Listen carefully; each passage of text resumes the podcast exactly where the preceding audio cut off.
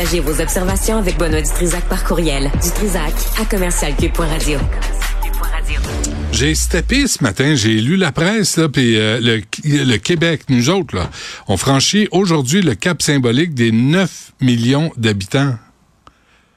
Y a-tu quelqu'un qui savait ça? On est rendu 9 millions au Québec. Euh, bon, je suis pas le seul à avoir steppé. Stéphane Enfield, éco porte-parole en immigration au Parti québécois. Monsieur Enfield, bonjour. Bonjour, M. Et quand on découpe tout ça, là, quand on comprend l'augmentation, euh, c'est comme un boom démographique qu'on n'a jamais connu dans l'histoire du Québec, pas même à, l'époque des baby boomers.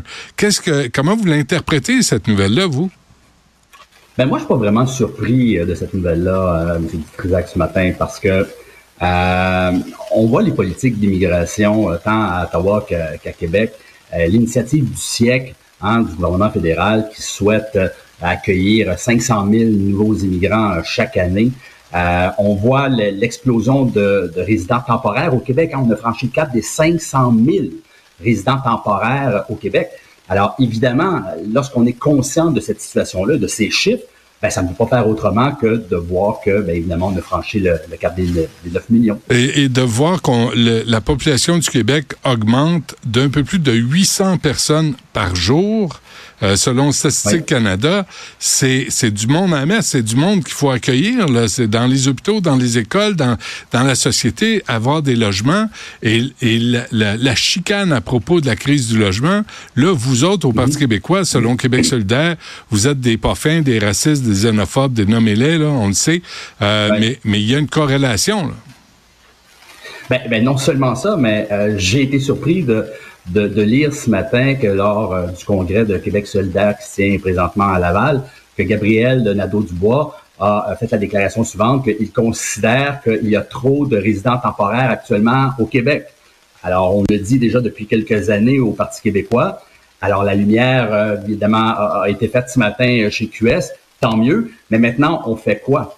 Euh, Est-ce que on doit limiter l'accès euh, aux, nouveaux résidents temporaires? Si oui, de combien?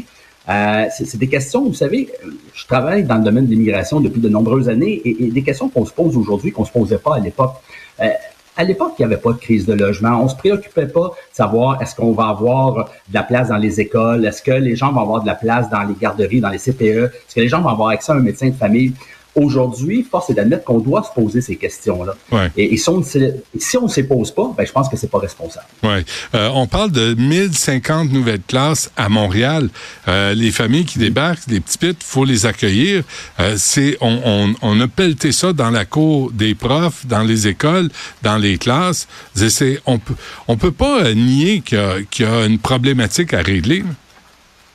Ben, il y a une problématique à régler et je voyais justement que euh, euh, le ministre de l'Immigration, Bernard Drainville, euh, de l'éducation, de l'éducation, pardon, oui, Bernard Drainville, mentionnait qu'il manque de profs. L'immigration fait en sorte que ben, c'est pas juste l'immigration. Hein. Ben, il faut faire attention parce que on va se faire taxer d'être contre l'immigration. mais force est d'admettre que l'immigration subit aussi cette situation-là. les immigrants qui arrivent, est-ce qu'on les accueille dignement, est-ce qu'on les accueille correctement? Je ne pense pas. Euh, des gens qui doivent euh, se retrouver dans l'itinérance, c'est une situation qui est réelle aujourd'hui, ce qu'on ne voyait pas il y a plusieurs années. Des gens qui sont incapables de se trouver un logement, qui sont incapables de se trouver une place en CPE, qui sont incapables de se trouver euh, un médecin de famille. alors évidemment, c'est des situations qui, qui, sont déplorables. Et, et, je ne crois pas que de s'interroger sur les politiques d'immigration actuelles, tant celles d'Ottawa que de Québec, que c'est d'être contre les immigrants. Au contraire, ce qu'on souhaite, c'est de pouvoir les accueillir dignement. Mais pour le faire, ben, il faut se poser des questions et il faut surtout prendre des décisions. Oui, mais c'est parce que, en tout cas, je dirais pas ça de vous, M. Enfield, mais moi, c'est parce que je suis un cabochon, là. Tu sais, euh, Mark Miller, là, il a dit, euh, les immigrants arrivent avec leur coffre à outils, puis ils vont construire eux-mêmes leur logement, puis ils vont... Puis il y a les immigrants qui arrivent avec leur diplôme, puis ils vont devenir des enseignants, puis tous les problèmes vont être réglés. C'est parce qu'on a une vision à court terme. Ouais, mais en fait, euh, au niveau des diplômes, ben là, c'est une autre question. Hein, la reconnaissance des diplômes, on peut en parler euh, longuement. Mais c'est faux de prétendre qu'on va régler la pénurie de main d'œuvre avec l'immigration. Est-ce que vous savez que chaque nouvel arrivant qui occupe un emploi ben doit, on doit créer des emplois pour pouvoir combler ses besoins? Parce que cette personne-là va consommer. On, semble euh, vouloir dissocier les deux, alors qu'au contraire, c'est un tout. Et, euh, et, que Mark Miller dise, ben, on va accueillir des immigrants qui vont construire des logements, c'est assez simpliste comme hmm. solution. J'ai une question niaiseuse, vous êtes habitué, là, de toute façon, là, c'est pas la première que je vais vous poser, mais, mais quand on parle de résidents temporaires, là, on parle de qui exactement? C'est quoi le profil? En fait, ce sont des étudiants et des travailleurs étrangers. Donc, c'est justement, hein, c'est, c'est ce que le gouvernement fédéral a compris il y a depuis plusieurs années, ce qu'on appelle l'immigration à deux étapes. Donc, les gens arrivent massivement ou majoritairement comme résidents temporaires, travailleurs et étudiants, et après quelques années, ben, sollicitent la résidence permanente au Canada. Et ça, c'est, c'est, c'est quoi? C'est une immigration détournée? Ben, c'est, en fait, c'est l'immigration permanente que je considère qu'il est détournée parce qu'à partir du moment où la personne arrive comme temporaire, ben ça le dit, hein, tu es un résident temporaire, donc c'est pour une période fixe, une période déterminée dans le temps, soit comme étudiant, soit comme travailleur, et, à la fin de, euh, de ton titre de séjour, soit ton permis de travail, ton permis d'études, techniquement, tu dois quitter et retourner dans ton pays d'origine.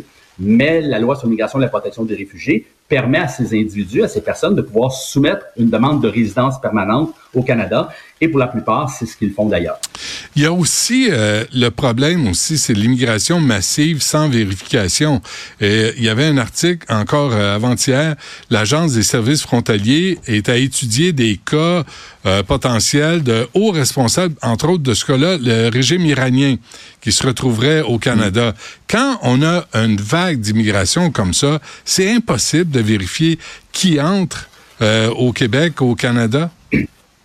Ben, cette situation-là, cette question-là, euh, elle est intéressante et elle est surtout préoccupante parce que oui, il y a la situation des Iraniens, mais on, se souviendra qu'il y a quelques semaines, Radio-Canada nous a appris qu'il y avait les cartels mexicains qui profitaient de la situation canadienne. En fait, on n'a pas besoin d'un visa de visiteur pour pouvoir euh, arriver au Canada. Donc, euh, faux passeport, euh, faux, fausse autorisation de voyage électronique, donc faux documents pour pouvoir avoir accès au territoire canadien. Alors, quelle est l'intention de ces personnes qui vont utiliser ces cartels pour arriver au Canada? Est-ce que ce sont des gens qui veulent trouver une façon de pouvoir arriver et demander le statut de réfugié, demander la protection?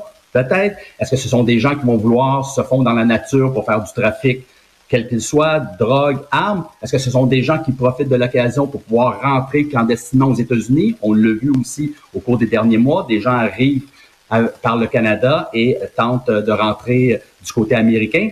Alors, ce sont des questions qui se posent et c'est préoccupant. D'ailleurs, j'ai vu là dernièrement que le ministre Miller songe à réintroduire le visa de, de visiteurs pour les Mexicains. Bon, est-ce que le Mexique va accepter sans, euh, de son côté, imposer, par exemple, un visa de visiteur pour les Canadiens qui voudraient euh, se rendre du côté euh, du Mexique? Peut-être, on verra. Ouais. On parle de, de risque de, aussi de conflits sociaux euh, si on, on, gère pas mieux euh, l'immigration. Euh, souvenez-vous, les années 90, M. Enfield, il y avait, je me souviens de la communauté haïtienne qui disait, on a fui du Valier, puis on, on, croise dans notre quartier des tontons macoutes, des gens qui nous torturaient, qui nous persécutaient. on veut pas ça non plus, là. Mais comment, comment vérifier que ça arrive pas? Effectivement. Hein. bon, alors c'est la responsabilité évidemment des autorités de l'immigration de faire ces vérifications, de faire, de s'assurer que des indésirables n'arrivent pas au Québec euh, ni au Canada. Et si ce sont des demandeurs d'asile, bien évidemment, c'est le tribunal de l'immigration hein, qui est compétent pour pouvoir trancher ces questions-là et de s'assurer que les personnes qui ne méritent pas la protection du Canada et qui ne méritent pas de demeurer au Canada, bien, qui ne peuvent pas le faire. Ben moi, moi j'arrive, là, je suis un bandit, je m'en viens au Canada, je vais pas garder mon, mes, cartes d'identité, je vais pas donner le numéro de téléphone de mes anciens employeurs où je vendais de la drogue. Tu sais, je vais me faire une nouvelle virginité, je suis pas niaiseux. Est-ce qu'on est capable de, de faire la part des choses? Ben, il y a des enquêtes de sécurité qui sont faites, en fait, euh, empreintes digitales, et qui sont évidemment euh, soumis à, ceux qu'on appelle les partenaires euh, du gouvernement canadien via Interpol, entre autres. Donc, évidemment, il y a des vérifications qui sont faites. Mais est-ce que c'est d'une étanchéité à, tout casser? Ben, il, est possible que des gens mal intentionnés puissent évidemment se faufiler dans les mailles du filet et avoir accès au territoire canadien pour les raisons évidemment qui leur appartiennent. Donc, en conclusion, M. Enfield, quand vous me parlez de Gabriel Nadeau-Dubois, là, il Guillaume Clich-Rivard qui vous traitait de, disait de vous tourniez les coins ronds, vous comprenez rien à, l'immigration, que c'est pas c'est pas l'immigration la cause de la crise du logement, c'est c'est la spéculation immobilière, les évictions. Vous avez rien compris, vous le savez. Est-ce que est-ce qu'il y a un mouvement là, justement, parce que là, le gouvernement Trudeau commence à comprendre que faut faut faire la part des choses. La pression sur les sociétés d'accueil est trop grande et là, c'est en train de péter de partout. Est-ce que pensez-vous que c'est en train d'évoluer là, puis que on arrête de vous euh, diaboliser vous autres au PQ parce que vous avez abordé la question? Ben, justement, et c'est pas d'hier qu'on a abordé cette question-là. Hein, il y avait la situation de chemin Roxham, on se souviendra, on en a discuté ensemble. Et, là, évidemment, on voit du côté du Canada anglais qu'on commence à taper du pied, hein, qu'on commence à dire, hey, ça n'a peut-être pas de bon sens cette, euh, ces politiques d'immigration, euh, cette arrivée massive, et qu'on n'est pas capable de les accueillir ces gens-là, de leur offrir les services dont ils ont besoin. Alors, on, voit, on voit évidemment que euh, les, les positions changent. Et, tant mieux. Et, je pense que ce qui est important, c'est d'être capable et d'être en mesure de pouvoir en débattre et, de façon euh, sereine, sans nécessairement se faire taxer d'être raciste, d'être xénophobe, d'être contre l'immigration. Je ce n'est pas de, en dénonçant les politiques d'immigration qu'on dénonce l'immigrant, qu'on dénonce la personne. Et il faut arrêter aussi de, de pouvoir de, d'essayer d'imposer l'omerta. Parce que dès que quelqu'un parle, dès que quelqu'un veut s'exprimer sur cette question-là, eh bien, on voit hein, les, les, gens euh, euh, arriver de gauche et à droite et tenter de, de, de l'empêcher de parler. Et je crois pas que c'est sain dans une société euh, libre et démocratique comme le Québec de ne pas être capable de parler de ces questions-là. Non, puis on n'a pas abordé la question du fait français à Montréal. Euh, vous devez être ah heureux de voir que Mme Plante va faire un quartier de la francophonie par-dessus le quartier latin, mais que le reste de l'île, euh, fuck it, ça peut être anglophone, c'est pas grave. J'ai hâte de voir ce que ça va donner. Ouais, ben, bienvenue dans le club. Euh, Stéphane Enfield du Parti québécois, merci. À la prochaine. Hey, ça fait plaisir. Au revoir.